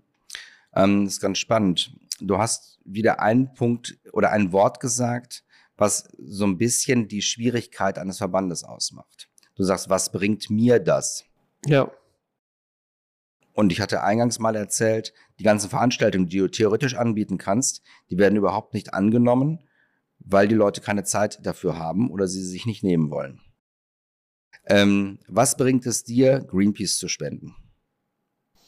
Das ich gute ein gutes, Gewissen. Gut, ja, ich will rein, mich nicht für Greenpeace entscheiden, aber ich verstehe das, ich verstehe das Beispiel. Okay, ja? ja. Das Ganze geht mit Miserio weiter und alles, was es so gibt, Brot für die Welt, bla bla. Ja. So. Ähm, dein Ziel ist es nicht unbedingt dafür zu sorgen, dass was macht Greenpeace überhaupt? Da sitzen Juristen und schreiben im Zweifelsfall Gesetzestexte. Ja, und versuchen die über Lobbyisten dann wieder in den Bundestag einzuschleusen. Das geht ja am sonst was vorbei. Ja, machen wir auch. Ja, so ist das nicht. Also don't support Greenpeace. ja, aber ähm, das ist so das Spiel dabei. Das heißt, im Endeffekt muss, müssten wir ein gutes Gefühl verkaufen, das dir sagt, ich tue was für junge Menschen in der Ausbildung, im Studium. Wenn ich das möchte, dann Wenn bin ich beim möchte. VWI richtig. Ja, ja, ähm, wie gesagt, das Beispiel finde ich auch genau richtig. Die Sache, die ich zu dem Beispiel des Greenpeace geben würde, auch wenn ich jetzt gar keinen gar keinen Zusammenhang mit Greenpeace, also ich persönlich jetzt, ähm, ist, ähm, ja, wie bringen sie mich denn dazu, dass ich überhaupt was spende? Bei Greenpeace, Ja, das kann ich dir sagen. Je größer die Umweltkatastrophe, desto mehr Einnahmen. Genau, aber jetzt als Beispiel Greenpeace kennt man halt. Das ist das, was ich meine. Also es gibt auch zigtausend andere Organisationen, die vielleicht sogar einen besseren Job machen als Greenpeace, wo das Geld besser aufgehoben wäre, aber die kenne ich gar nicht. Ich weiß gar nicht, dass die existieren. Ich weiß nicht, was die für Arbeit verrichten. Und das ist so ein bisschen mein Problem. Ich glaube, also für mich persönlich, ich weiß, dass es Verbände gibt, aber ich weiß größtenteils gar nicht, was die machen. Und das ist so ein bisschen, wo ich sage, und da komme ich dann vielleicht auch so zu der Idee, klar, ich werde jetzt sagen Podcast, das wirst du schon wissen, aber ähm, wirklich, warum ich das glaube, das Problem besteht darin, dass ich nicht weiß, was Verbände machen. Größtenteils. Es ist für mich zu kompliziert, ich weiß es gar nicht. Das führt mich alleine darüber schon gar nicht nachzudenken, sollte ich Mitglied sein. Wenn ich aber weiß, was sie machen und dadurch dann auch weiß, alles klar, wenn ich dort Mitglied bin, dann ähm, mache ich das oder krieg, kriege auch im Umkehrschluss vielleicht etwas, was meistens dann auch so ist. Kriegst du auch beim Spenden eine Spendenquittung. Muss man ja jetzt auch mal so sagen. Ja, ja. Dann äh, würde das für mich das halt leichter machen, mich dafür zu, zu entscheiden oder dagegen, weil du hast ja auch gesagt, ganz wichtig, wenn ich das möchte. Nicht alle wollen das. So, und mein, wie könnte man das effektiv machen? Ich glaube, dass Verbände halt so ein bisschen den Stock aus dem Arsch ziehen müssen. Sorry aber die müssen sich halt an die Leute anpassen, die heute sich mit solchen Themen einfach nicht beschäftigen, weil sie gar nicht wissen, dass es sie gibt. Und dafür ist das Medium, wofür ich sprechen kann, ganz klar ein Teil, was wir hier gerade machen. Klar. Podcast, Auf jeden definitiv, weil im Endeffekt wir dadurch alles recyceln können. Also du weißt, Video wird aufgezeichnet, äh, wir haben Audio, wir können daraus alles machen. Und ich glaube zum Beispiel, ohne dass ich jetzt ein großer Befürworter von TikTok oder so bin, ähm, oder das selber geil finde, dass ich, dass Leute dort ständig am Scrollen sind wie die Bekloppten. Ich muss sagen, ich gehöre manchmal auch dazu, nicht so oft, aber ich gehöre dazu. Finde ich jetzt auch nicht cool. Finde ich auch nicht gut. Aber ich kann dagegen nichts machen, weil die Leute sind halt so. Versuch mal bei dir zu beobachten, wenn du dich versuchst zu konzentrieren, wie lange du das gar nicht mehr machen kannst, weil du dann sagst, ich muss mein Handy nehmen. Und ich glaube, Verbände müssen irgendwie sich sexy machen. Naja, gut, also da kommen wir wieder zu der ganz uralten Aussage, denken vom Markte her nicht. Also ich muss wissen, was der Kunde will. Oder richtig. wie heißt der, der lasche Satz noch gleich, ähm, der, Kö der Köder muss dem Fisch schmecken und nicht dem Angler. Richtig. Bla bla bla. So, das Problem haben wir allenthalben. Da haben wir zwei entscheidende Gruppen, die wir nicht ansprechen können zurzeit. Nämlich die Leute, die fertig sind mit dem Studium, die sind an sich erstmal verloren. Wenn die nicht im Verband sind, sind die raus. Versuch mal einen Wirtschaftsingenieur anzusprechen und zu suchen, der irgendwie bei, keine Ahnung was, ähm, Mercedes-Benz arbeitet in der Konstruktionsabteilung. Keinen blassen Schimmer, wie ich an den rankommen sollte. Also die sind weg. Und wer noch nicht drin ist, noch nicht sein kann, aber den wir an sich cashen müssten, das sind äh, Schülerinnen und Schüler. Im Abitur. Abitur. Weil die Leute sollen ja sinnigerweise den Studiengang wählen und dann in den Verband antreten. So, und die erste, die, die erste Gruppe muss man mit Sicherheit anders ansprechen als über TikTok und Insta. Korrekt. Ähm, weil das ist ja eher so das Mittelalter in Anführungsstrichen. Ähm, das ist wahrscheinlich auch die Facebook-Generation. ja. So, und sein? die erste Gruppe ist jetzt eher die TikTok-Generation und äh, scheidende Insta-Generation. ja. Und die muss man halt dann eben mit ihren Themen bespielen. Also gebe ich dir komplett recht, dann ist dann natürlich die, die Folge davon, dass du das jetzt weißt, was ja schon mal super ist, ist dann natürlich die Frage, auf welche Art und Weise bespielst du diese Leute. Das ist so ein bisschen vielleicht im Vertrieb. Ich sage das immer, warum ich auch sage, für mich ist auch Podcast die beste Art und Weise, ins Netzwerk zu kommen, weil die Art und Weise, wie du auf jemanden zugehst, das ist ja genauso wie bei, wie bei dir auch passiert. Ne? Die Art und Weise, wie ich, wie wir dich kontaktiert haben, ist eine völlig andere, als wenn ich jetzt mit der Tür ins Haus falle und sage, ey, weißt du was, eigentlich will ich dir was aus dem und dem Grund verkaufen. Das heißt, ähm, man hat sich so eine Backdoor aufgemacht, äh, über einen Kanal, den man dann noch bespielen kann. Deswegen sage ich, entscheidend im Sales ist die Art und Weise, wie du auf jemanden zugehst, weil das entscheidet darüber, ob du den Termin bekommst. Und im Marketing, glaube ich, Hast du mal im Finanzvertrieb gearbeitet? Bitte? Hast du mal im Finanzvertrieb gearbeitet? Nein. Nein. Sag dazu gerne gleich was. Aber das ist so meine äh, Überzeugung, weil ich es jetzt auch schon echt lange mache. Und äh, wir haben ja vorher schon über 170 Folgen äh, gemacht, was eine ganze Menge ist. Dafür habe ich mit über 500 Leuten gesprochen. Und ähm, dasselbe im, im, in der Ansprache des Marketings, glaube ich, dass wirklich die Art und Weise ist, wie man das macht. Viele Leute, vielen Leuten ist sich bewusst, hey, ich müsste eigentlich den Kanal belegen aber die wissen einfach nicht, was sie ja machen sollen oder wie sie ihn belegen sollen. Weil auch ganz viele wissen, boah, eigentlich kann ich Content Marketing machen. Ich kann Blogartikel schreiben, ich kann ein paar Newsletter verschicken. Die Frage ist ja, auf welche Art und Weise du das machst. Plus bringt es was? Wird das überhaupt gelesen? Wird das überhaupt gelesen? Wie wird das angenommen? Wie viele auch sagen, ich würde Podcasts machen, aber es ist zeitaufwendig und bringt mir das was? Ne, das ist genauso wieder das Thema, wo ich dann sage, da beherrscht ja bei ganz vielen Leuten gar kein Bewusstsein, weil sie es vielleicht gar nicht kennen. Sie kennen es vielleicht nicht. Viele wissen auch gar nicht, wie man Podcast effektiv einsetzen könnte. Ich nehme jetzt das Thema Podcast wieder, weil es mein Thema ist. Ähm, wo ich aber dann sage, hey, hast du mal darüber nachgedacht, dass du aus einem Content-Piece, was du von mir aus auch YouTube-Video nennen kannst, weil Audio und Video, woraus du alles dann recycelst, weil das ist das, was wir am Ende machen. Deshalb produzieren wir für andere. Wir haben ein Medium und daraus recyceln wir alles andere. Was dir im Endeffekt sehr viel Zeit spart, weil wenn du mir jetzt sagst, dass du drei Leute da sitzen hast und der eine schreibt Newsletter, der andere macht die Finanzbuchhaltung und der nächste was anderes, ja, wo bleibt denn derjenige, der eigentlich den Content macht und die Leute darüber aufklärt, was der Vermann eigentlich macht? Davon spreche ich. Und wenn ich jetzt sagen würde, ja, da brauchst du aber jemand für Social Media, für dies, für das, für das, lass auf einmal da fünf Leute sitzen, die du alle bezahlen musst, wo ich sage, vielleicht ein smarter Weg, eröffne einen Kanal, dafür hast du eine Person, du kannst es optimal outsourcen an uns. ähm, du hättest da zufälligerweise ein Angebot dabei. Habe ich ja. Wo wir das alles dann machen, wo ich dann sage, dafür sparen wir dir dann Zeit. Ne, das ist, also das wäre mein Punkt, wo ich glaube, das müssen Verbände machen. Die müssen sich sexy machen.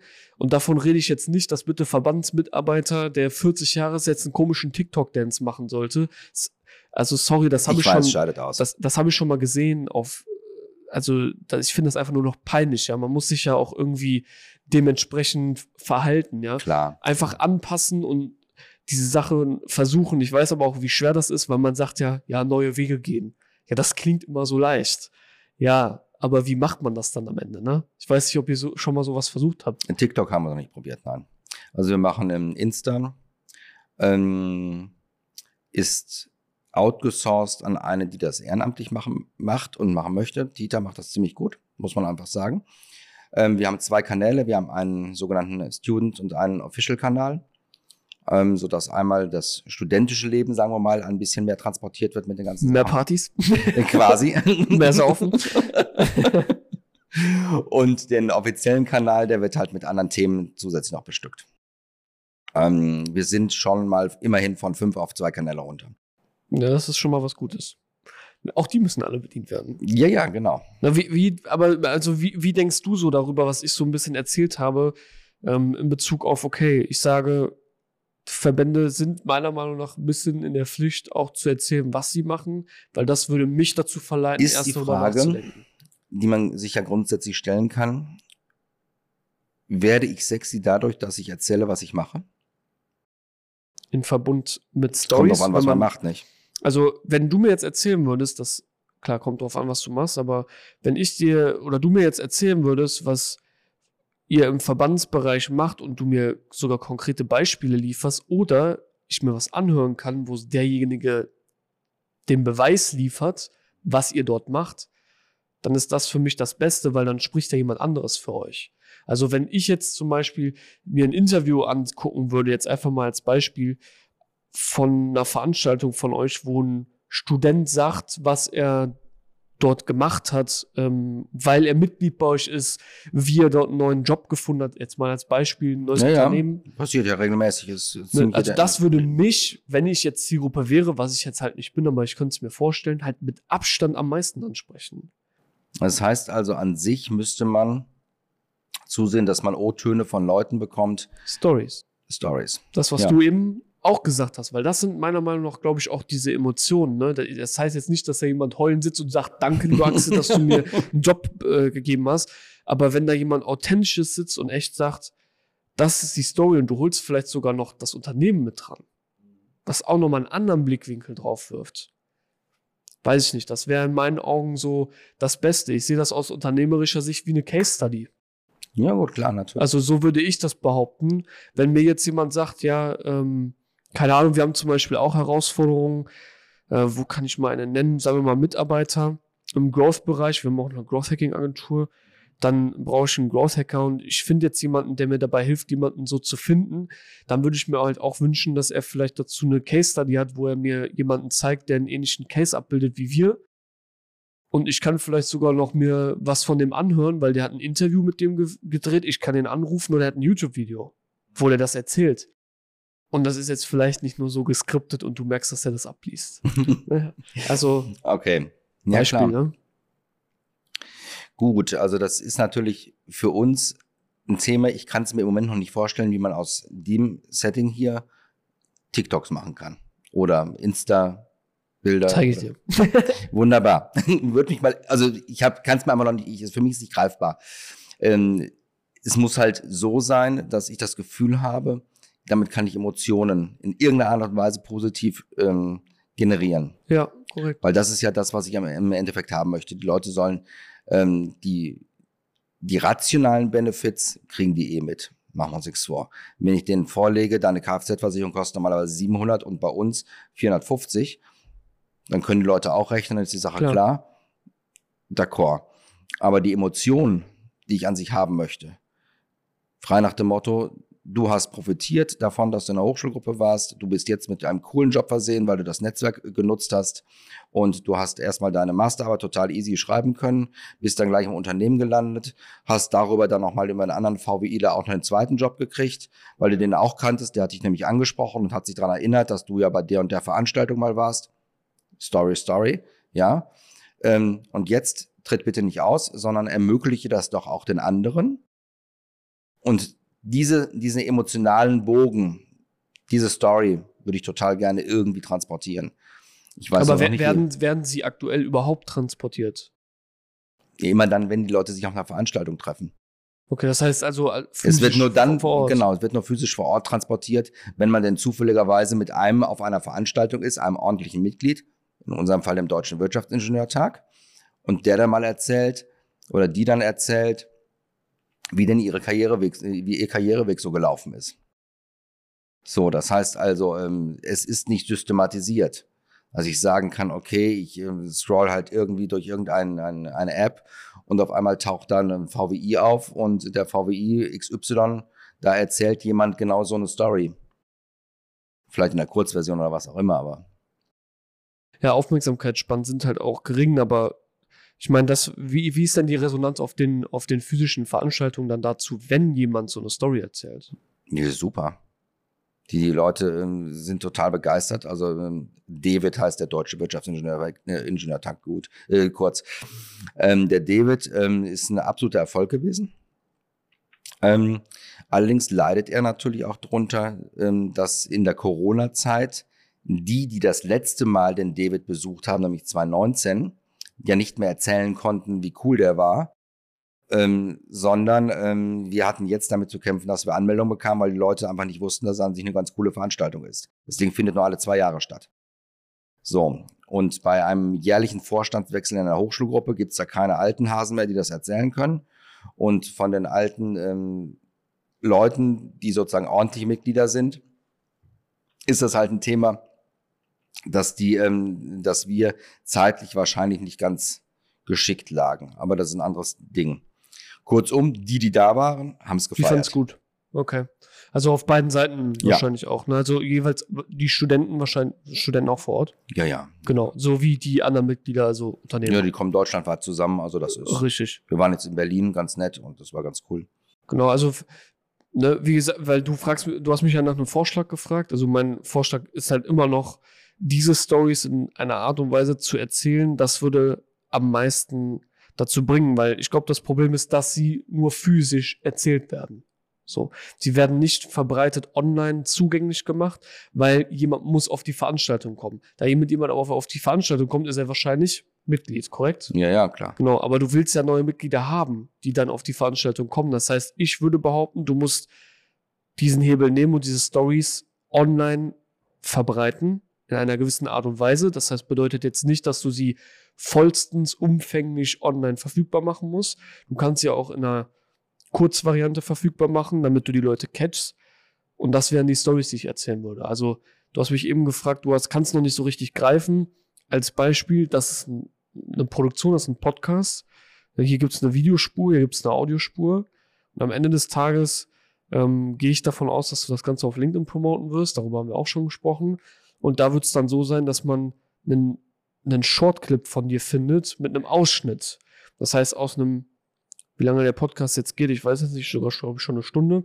Ähm, sehe, wie schnell eine Stunde vorbeigeht. ähm, ja. Wird auf einmal ein Shortclip mit ein, zwei Minuten, wo ich eventuell dann eine Sache nehme, die, wo du zu etwas erzählst, was für dein Netzwerk dann relevant ist. Okay. Und auf einmal habe ich aus einer Stundenfolge mal eben einen Shortclip gemacht, wo ich vielleicht in deinem Fall einen Student eine Story erzählt, ähm, die vielleicht auch ein bisschen emotional wird, wo er erzählt, was er eigentlich dort gemacht hat. Und auf einmal nimmst du diesen Clip und packst ihn auf die Plattform, wo du willst, dass andere Leute ihn sehen. Und darum geht es. Das heißt, so kommst du in die Verbreitung dieser Inhalte. Das ist, wie du in die Verbreitung der Inhalte kommst, weshalb Leute hier zuhören. Weil ich will, dass Leute verstehen, wie funktioniert Verbandsarbeit in dem Fall, weil du aus dem VWI kommst weil ich glaube, dass das ganz viele Leute gar nicht wissen. Vor allem nicht, wie läuft das als Geschäftsführer. Deswegen sitzt du hier. Ja.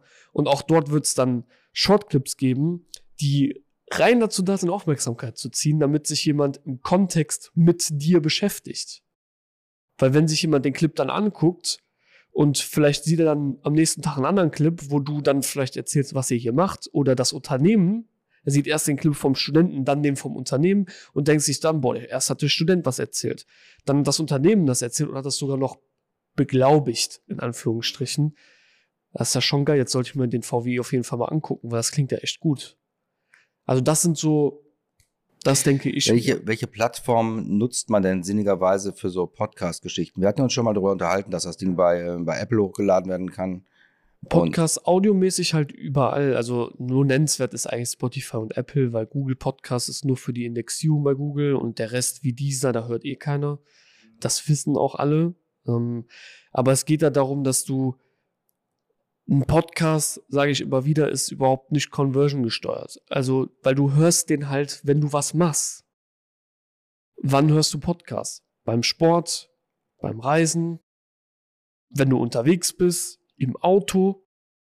Wie willst du denn, also du machst doch da was. Klar, natürlich. Wie willst du dort, ich gebe mal das Beispiel, stell dir vor, du bist beim Sport. Ich weiß nicht, Axel, machst du Sport? Ja, man glaubt es kaum. Äh, gehst du joggen, was machst du? Nein, nein, einfach Gym. Ganz Gym. Entspannt. Du gehst im Gym, machst du Bankdrücken? Mhm. Du bist beim Bankdrücken. In, du hörst einen Podcast beim, beim Sport, was normal okay. ist, was viele machen. Naja. Und dann bist du in der Pause. Nie im Leben in der Pause buchst du dir irgendwo was einen Termin oder sonst was. Oder gehst auf die Seite vom VW und denkst dir, boah, jetzt werde ich aber schnell Mitglied da.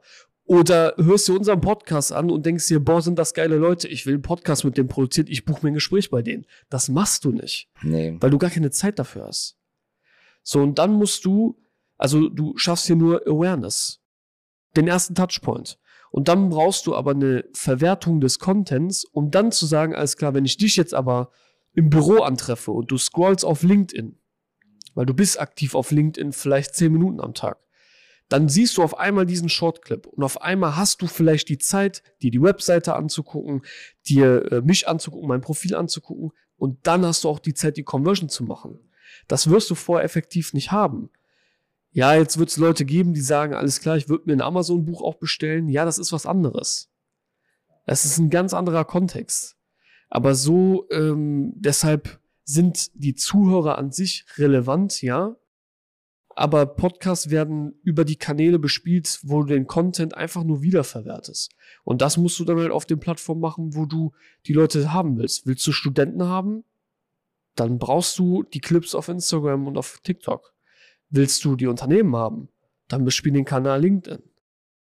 Und das beides zusammen, das ist es. Und am Ende kann sich jemand das gesamte Video von mir auf YouTube reinziehen. Cool. Das wäre, um dir so ein bisschen Kontext Klar. zu geben, was ich mir in eurem Fall sehr, sehr gut vorstellen kann. Das hört sich super spannend an. Ich bin mal gespannt, wie sowas denn dann real ausschaut. Wir hoffen, vielleicht gibt's ja, gibt's ja bald einen VW-Podcast. Aber dann musst du der Host sein, weil ich muss sagen, du machst es äh, echt gut. Ach komm. Du Nein, willst doch nur Geld verdienen. das will ich nicht ausschließen. okay. Nein, aber äh, das ist der Vorschlag dazu.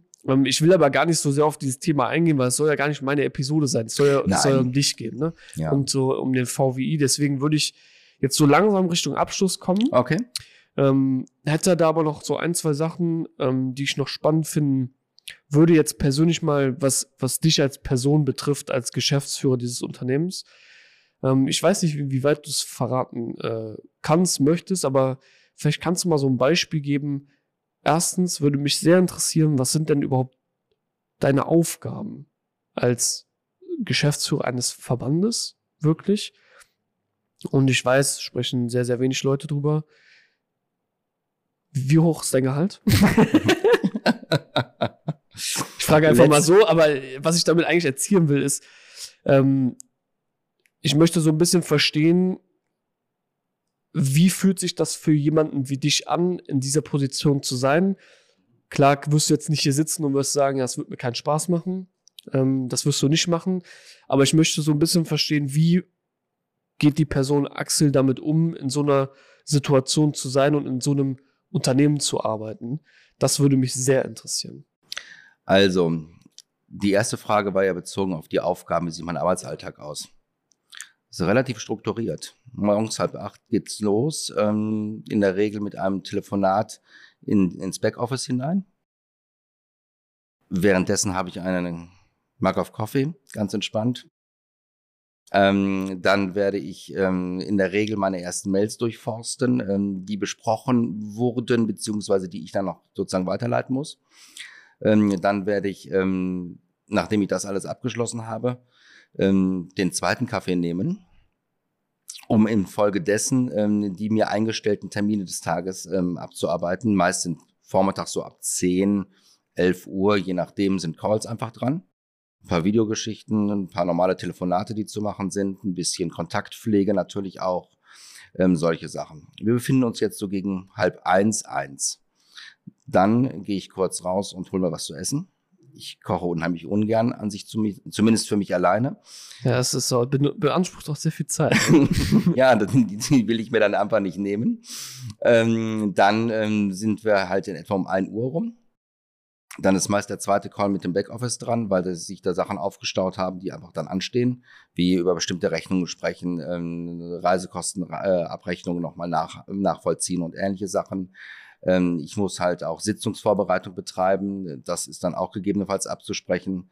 Ähm, von der Orga her, also einfach nur Räumlichkeiten organisieren, bis hin zu natürlich auch die, ähm, ich nenne es dann immer Tagesordnung Regie. Das bedeutet, dass dort die Tagesordnungspunkte drauf sind und meine Anmerkungen dazu kommen mit Hintergrundinformationen. Zahlen aufbereiten, ähm, Analysen fahren, sowas alles. Das geht dann sozusagen in den Nachmittag hinein. Ähm, wenn man das hat, ähm, dann ähm, macht in der Regel ähm, das Backoffice Feierabend. Ähm, und für mich stehen dann, wenn alles klar geht, abends noch ein paar Calls an, weil wir, dadurch, dass die ehrenamtliche Struktur ja da ist, gerne 17, 18, 19 Uhr nochmal Calls haben mit unterschiedlichen Leuten. Und dann, und wenn ich das dann richtig takte, kann ich davor oder danach mal zum Sport gehen. Das ist normalerweise so mein Arbeitsalltag. Das heißt, du hängst sehr viel in Calls rum. genau, Das, ja, zwangsläufig. da, das hat man so ein bisschen Also jetzt- verstanden. Jetzt bezogen auf einen Arbeitsalltag natürlich, an dem ich im Office bin, Homeoffice in dem Fall. Ähm, ansonsten bin ich unterwegs. So, und dann sieht der Tag natürlich so aus, wie er gerade strukturiert ist. Also wenn wir heute nehmen, ich bin um sechs Uhr raus, halb acht der Zug hier runter nach Düsseldorf. Ähm, war dann rechtzeitig da, um in die erste Sitzung reinzugehen, im Zug ein bisschen gearbeitet. Jetzt sitzen wir hier zusammen ähm, und wenn alles klar geht, werden wir uns ja noch so sympathisch finden, dass wir gleich noch nach dem Essen gehen. Ähm, Sieht dann aus. So, so, und vor dem Hintergrund ist dann der Tag auch irgendwie rum. Das ist natürlich ein anders strukturierter Tag, Klar. als wenn ich ähm, sozusagen mein Standardprogramm fahren muss zu Hause. Aber das ist so das eine. Ähm, zum Gehalt würde ich nicht zu detailliert etwas sagen, weil das Problem ist immer an der ganzen Stelle, ähm, das ist äh, arbeitsvertraglich geregelt, dass wir darüber nicht sprechen dürfen. Das denke ich mir. Es ist jedoch so, dass ich davon leben kann und auch in den Urlaub fahren kann. Wie oft? Ich fahre prinzipiell ein bisschen länger, aber dafür einmal im Jahr nach Südafrika. In die teure Region oder? Nein, Kapstadt schon ziemlich nett. Okay, alles klar. Nein, die Frage war auch eher so ein bisschen darauf hinaus, ne? Geschäftsführer ähm, was Geschäfts, klar, du bist angestellter Geschäftsführer, ist noch was anderes, wie als wenn du jetzt dein eigenes Geschäft führen würdest. Klar, du kannst ja dein klar. Gehalt halt selber bestimmen, ne? Ja, ja. Aber zumindest so, dass man eine Region hat, dass man so versteht, okay, also lohnt sich das in Anführungsstrichen. Ne? Ich meine, dafür, sonst würdest du es wahrscheinlich ganz, immer noch nicht ganz machen. unterschiedliche Zahlen dazu. Also normalerweise verdienen Geschäftsführer in Verbänden zwischen 18 und 120.000. Ja. Es gibt aber auch Geschäftsführer, die bei 180 liegen oder 200. Eins oder zwei? Eins. Wenn du es so genau wissen willst. Nein, das, das, wolltest du. okay, nein, äh, ich, ich, ich bohre gern tief nach, aber äh, ich will nur Keine sagen, Axel hat hier bitte. nur eine Zahl gesagt, ne? also nur eins oder zwei, er hat jetzt nicht irgendwas anderes verraten. Also, genau. Ähm, ja, aber so äh, letzte Frage für mich, ähm, wirklich, ich hoffe, du antwortest ehrlich, wie happy bist du denn, seitdem du selber in diesem Job bist? Also ist das etwas, wo du wirklich sagst, ja, jetzt wir haben eben schon mal drüber gesagt, ja, du, ob man morgens auf, aufwacht und sagt, boah, richtig geil, ich habe richtig Bock, ne? Du, das ist tagesformabhängig. Es ist tagesformabhängig, aber in es den gibt immer 2016 bist du, seit 2016, 2016 bist du da, ne? Wie? Also in der Anfangsphase habe ich gedacht, oh Gott, nein, das schaffst du alles gar nicht. Ähm, dann kam eine Phase, wo ich sagte, boah, geil. Dann kommt mal wieder eine Phase, wo du sagst, jetzt hast du an sich alles schon erledigt. Ähm, was sollst du jetzt noch hier? Dann kommt wieder etwas Unvorhergesehenes und dann denkst du, ja cool, jetzt hast du wieder eine andere Idee, eine andere Herausforderung, da kannst du wieder ran. Also es ist wirklich eine Wellenbewegung dabei. Also es ist ja nicht so, als würde das besagte Business Breakfast, von dem ich gerade sprach, ähm, schon immer da gewesen sein. Das ist eine Idee, die ist während Corona entstanden. Du musst halt neue Formate finden. So, und dann hast du wieder Spaß dran, da jemanden anzutickern und zu schreiben, zu fragen, wer kommt denn. Wir hatten zum Beispiel auch den Chef der Bundesautobahn GmbH dort, hatte gerade frisch angefangen und hat nett erzählt. Das Autobahn sind spannende Leute. Mhm. Hoffentlich lässt das Tempolimit, äh, also es kommt hoffentlich kein Tempolimit. ich darf mich dazu nicht äußern, aber ich, bin, ich, ich Nach der Aufnahme aber. aber ich bin gegen, generell gegen Limite. Äh, okay, sehr gut. Finde ich auch gut. Ja. Nein, ähm, so, und das ist, ich glaube, das, das zeichnet diesen Job so aus. Er, er hat vielleicht mehr Höhen und mehr Tiefen ähm, aber es ist immer, naja, das ist das, was du draus machst. Wenn du keinen Bock hast auf irgendetwas, okay, dann kannst du auch nicht mit Freude in den Tag starten. Gab es ähm, eine Sache, die du die so richtig scheiße fandest? Wirklich so richtig? Wo du dachtest, boah, eigentlich habe ich keinen Bock mehr? Ja, aber die kann ich nicht erzählen. Schade. Gibt es eine, die du auch trotzdem scheiße fandest, aber erzählen darfst? Ähm, also es ist immer eine Frage, also ich bin ein Mensch, der im persönlichen Umgang sehr sensibel ist. Man glaubt das kaum. Aber ähm, wenn ich denke, ähm, dass ich, also zum Beispiel, es hat jemand etwas Tolles geleistet und ich habe gedacht, na gut, man rechnet ja nicht alles ab, sondern ich habe da für 20 Euro ein Fläschchen etwas besseren Sekt mal zur Verfügung gestellt und habe den persönlich zugeschickt. Und wenn kein Danke kommt, dann ärgere ich mich. So, das sind so Kleinigkeiten. Ja. Und dann gibt's da wieder die anderen Erlebnisse, wo du halt ähm, am Ende des Jahres eine Truppe von vier Leuten ähm, äh, auch wieder ein gutes Fläschchen Wein in die Hand drückst und äh, die eine, die ich da hatte, kriegte Tränen in den Augen und sagte, endlich sag mal jemand Danke für die ganze Arbeit, die ich geleistet habe. Das sind Momente, die dann wieder umso schöner sind. Also es ist immer ein Auf und Ab. Und ähm, manchmal gerät man halt an Menschen, die Herausforderungen haben im sozialen Bereich. und manchmal gerät man an Menschen, die einfach ähm, überschwänglich sind und voll in den Emotionen drin sind, was dann auch Spaß macht. Also das ist ja wie überall an sich. Manchmal hat man Leute, äh, Kollegen, wo man denkt, oh nee, muss der heute auch mit mir im Büro sitzen. Und dann gibt es wieder Tage, ähm, außerdem können sich ganz cool, dass er da ist. War gestern total witzig mit dem am Bier. So, weißt du, so.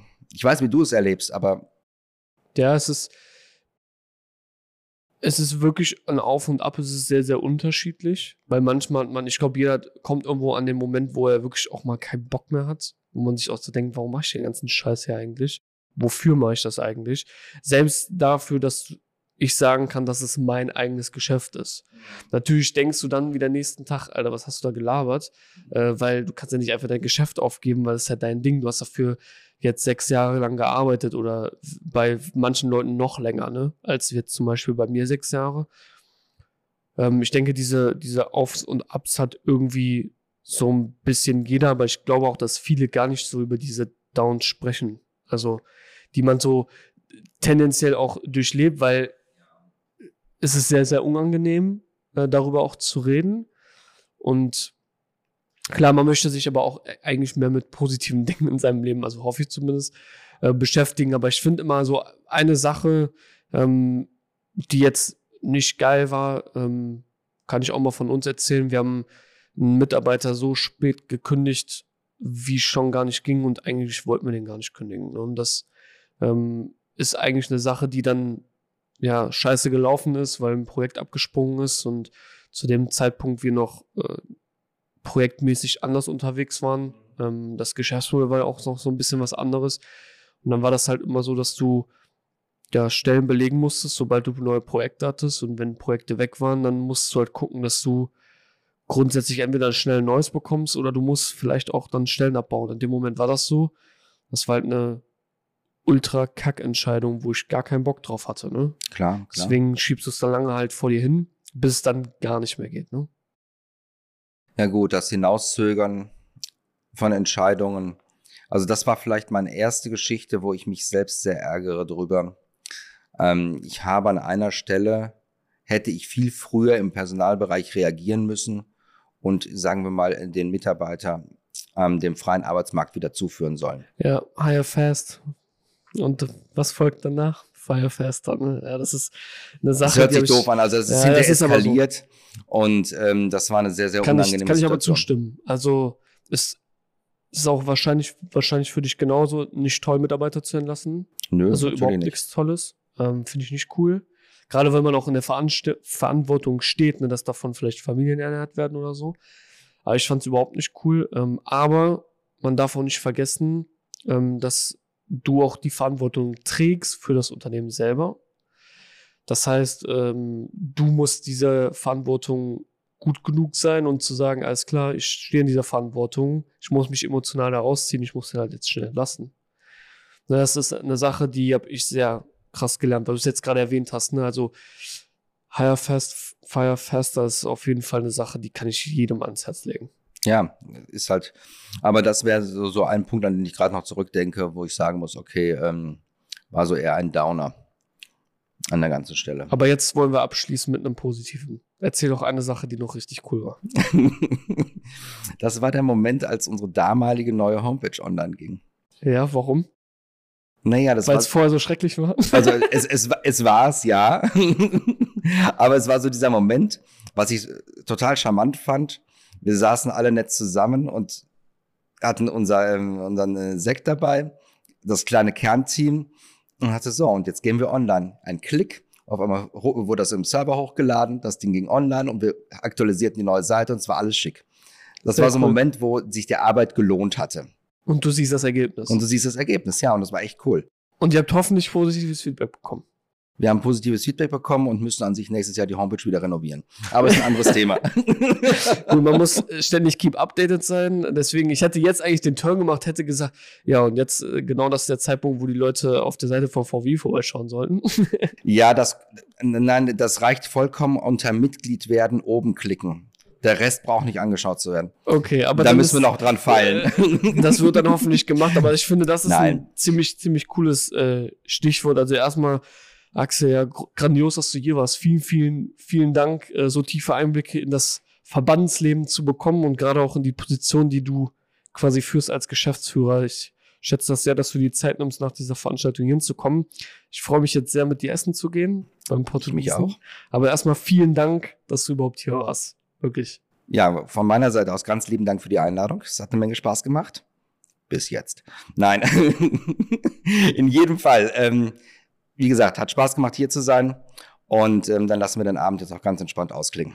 Das machen wir so. Deswegen, ähm, ja, erstmal an den Zuhörer auch vielen Dank bis hierhin, dass du zugehört hast. Ähm, wenn du natürlich jetzt aufmerksam auf Axel geworden bist oder auf den VWI, findest du alle Details dazu auf Spotify, auf Apple in den Show Notes. Falls du das auf YouTube sehen solltest, dann findest du das in der YouTube-Videobeschreibung. Ähm, das heißt, gerne klicken, angucken, was der VWI so macht. Du hast es ja jetzt gehört. Das heißt, der Touchpoint wurde jetzt hier kreiert, also schnell Mitglied werden. Und ähm, ja, würde dann sagen, vielen, vielen Dank fürs Zuhören. Ich würde mich verabschieden und das letzte Wort tatsächlich nochmal dir überlassen. Mit was auch immer du jetzt sagen möchtest. Und ich sage bis zur nächsten Episode. Dein Pascal. Ciao. Wunderbar. Dann www.vwi.org. Mitglied werden. Ganz lieben Dank. Ciao, ciao.